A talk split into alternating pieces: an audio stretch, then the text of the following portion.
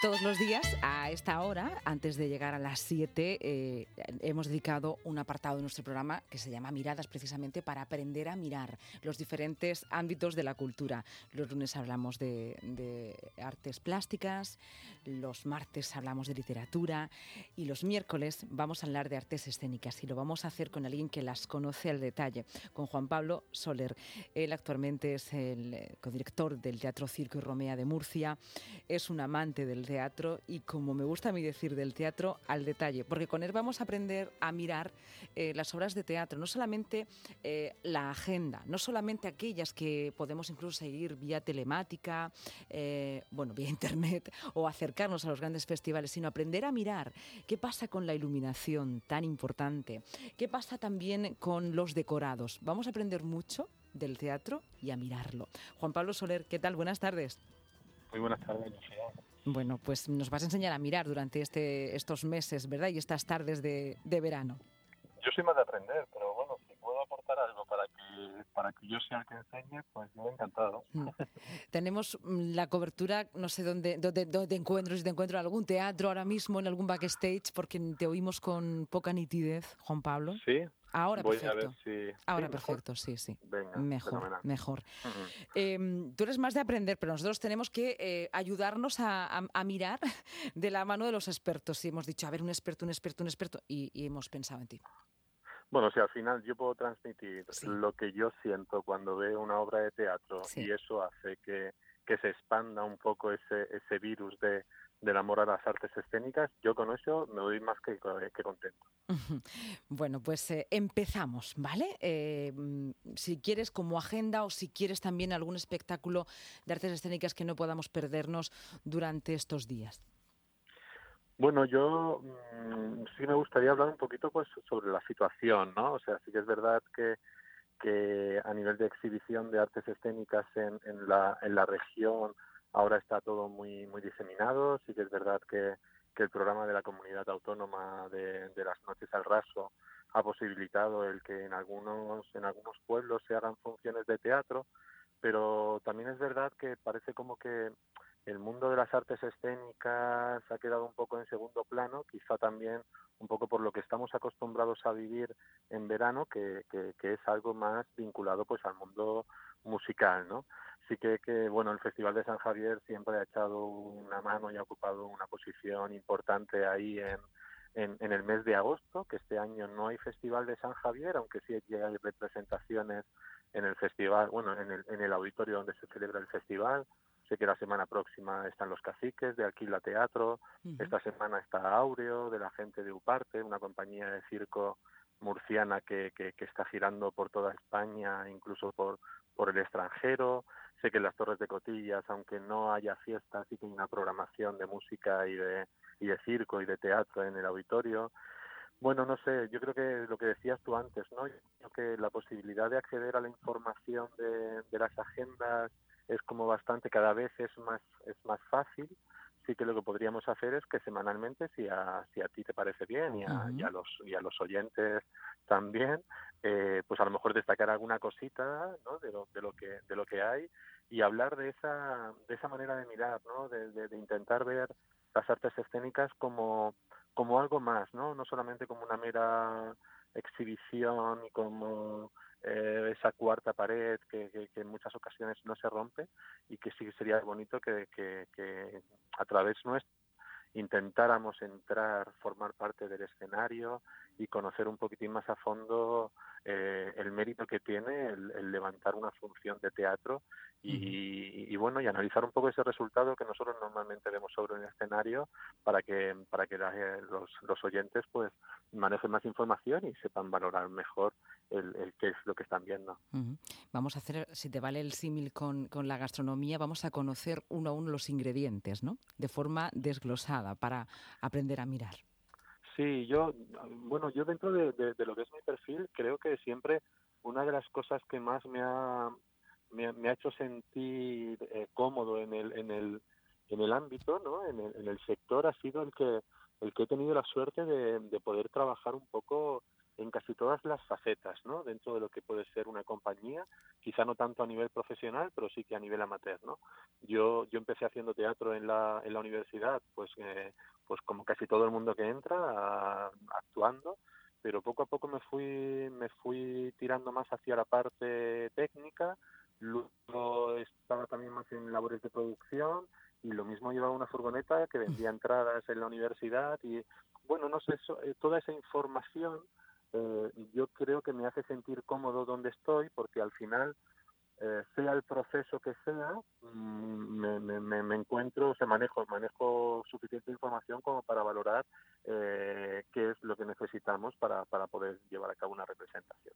Y eso pues yo creo que todos los gestores siempre lo he comentado con muchos compañeros no de hay unos libros muy básicos relacionados con la iluminación con los decorados con la tramoya con el sonido y demás y y siempre le he recomendado a esos compañeros que, que leyeran esos libros porque creo que te aportan una serie de, de, datos y, una información súper, súper válida a la hora de, de ser programador y conocer mejor pues lo que pasa en el escenario y también lo que va buscando el público. Mm.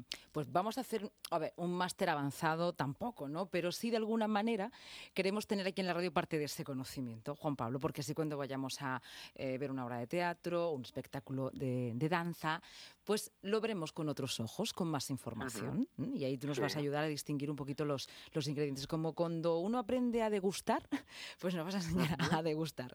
Esta semana, ¿qué podríamos empezar? ¿Qué, ¿Qué plato podemos empezar? a degustar? Pues mira, a mí me gustaría, mm, yo creo que el, el, papel del que podríamos hablar esta semana sería el, el mundo de los técnicos, ¿no? Yo creo que, que son, son de vez en cuando, no siempre, ¿eh?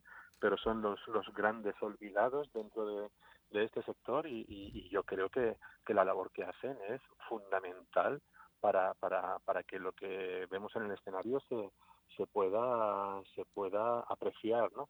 Eh, la gente debe saber que, que el trabajo de los técnicos ahora eh, en las funciones que se llevan a cabo al aire libre, como normalmente empiezan de noche porque pues por el tema del calor y todo esto, eh, los técnicos se empiezan a montar la noche anterior. O sea, a las 8 de la tarde a lo mejor empieza cuando cae un poquito el sol del día anterior, empiezan a montar un poquito la escenografía y cuando ya es de noche es cuando pueden empezar a enfocar y yo he estado en ocasiones en espacios al aire libre donde se ha terminado de enfocar apurados, apurados cuando ha amanecido por la mañana, ¿no?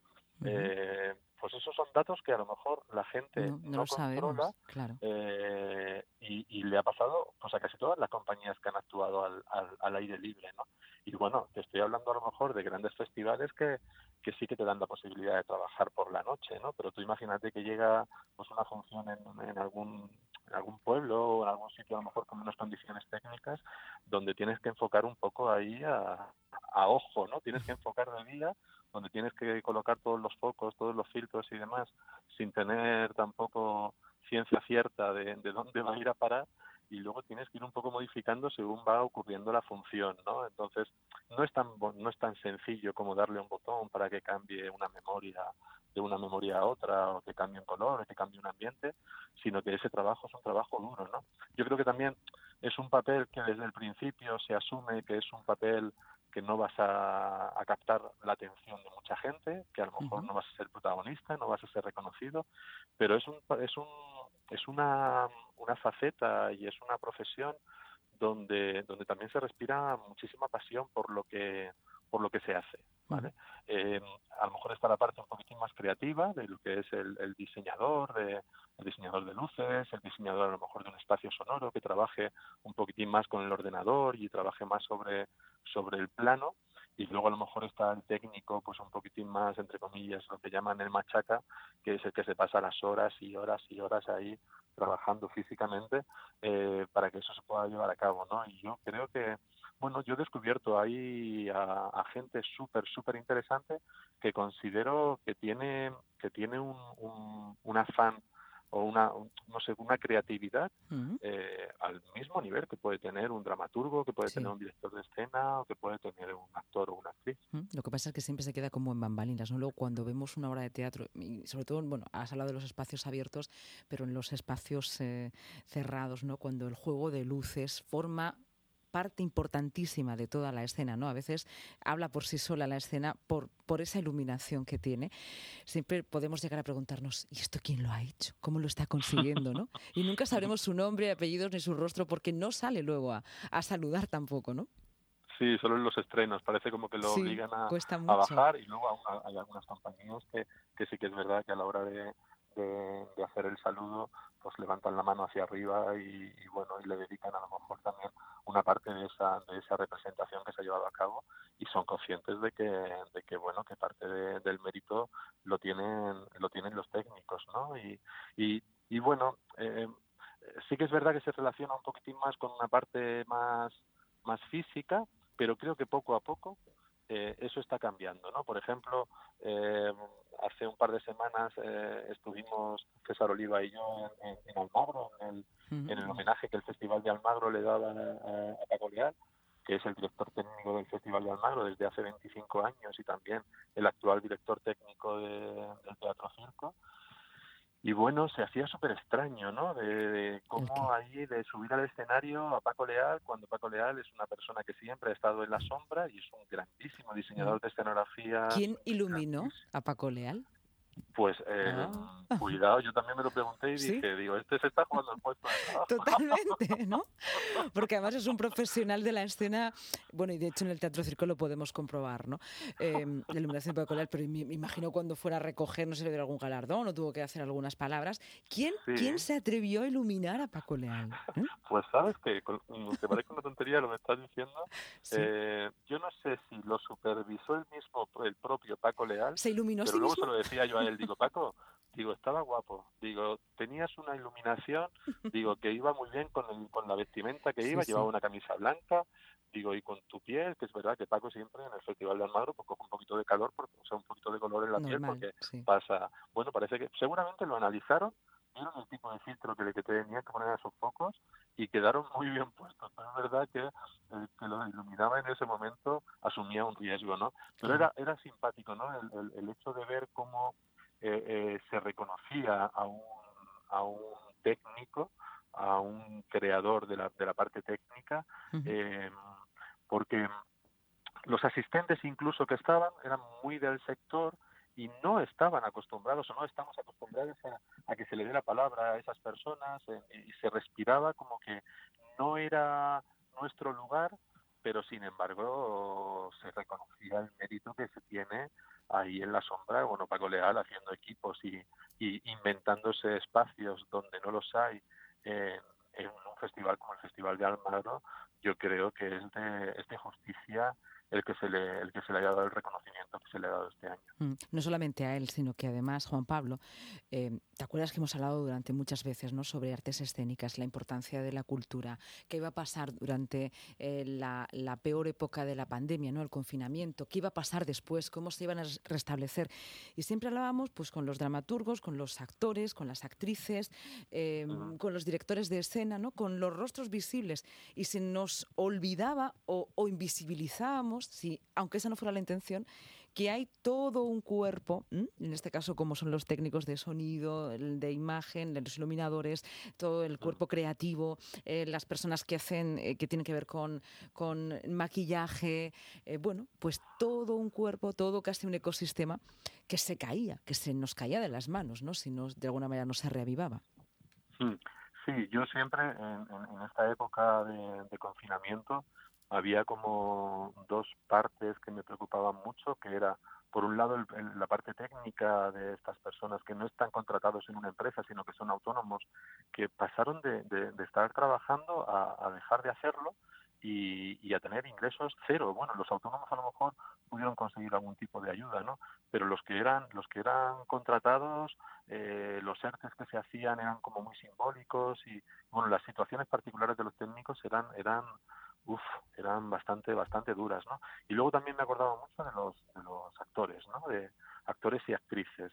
Cuando tienes una compañía, pues bueno, pues puedes optar a, las diversas ayudas que, que o proyectos que, que, se han llevado a cabo desde la administración, pero un actor o actriz que, que, que forma parte de una compañía y que solamente se le contrata para llevar a cabo la función, jolín, si no hay funciones, eh, esa persona tampoco tampoco cobra, ¿no? Y, y, imaginarte esas situaciones de, mm. de verse las jodidas para llegar a final de mes y pues poder pagar el alquiler y todo eso. Muy complicado. Bueno, nos ha hecho sentir ahí un poco de decir, todos tenemos que poner de nuestra parte para que eso se pueda, se pueda mm. solucionar. Pues espero que también la radio sea un buen balcón el que o un buen escaparate donde visibilizar toda esa parte que hemos eh, invisibilizado, con, no con mala intención, sacar sus eh, voces, sacar sus nombres y apellidos, lo que están haciendo y poco a poco ir aprendiendo a mirar. Muchas gracias, Juan Pablo Soler. Muchísimas gracias. hasta,